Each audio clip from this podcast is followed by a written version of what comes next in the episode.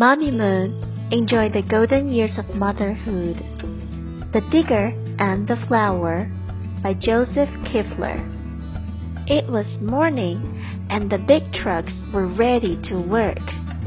Let's hoist, said Crane.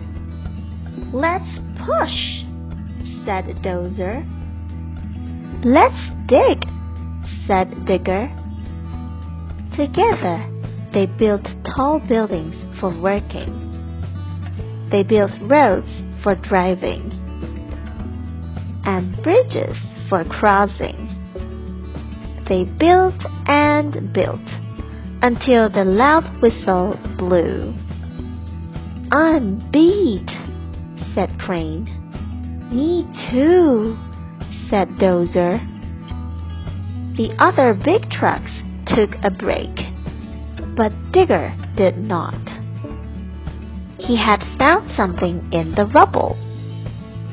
Hello there, he said. The flower was tiny, but it was beautiful.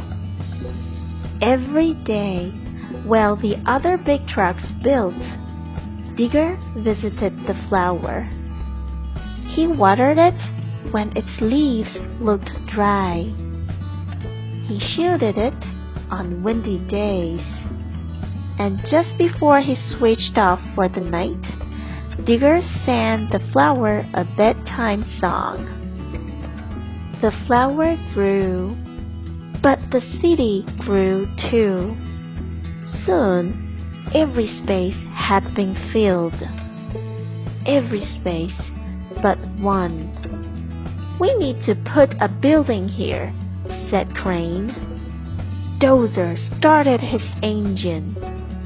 Before Digger could stop him, Dozer blew a big puff of smoke and cut the flower down.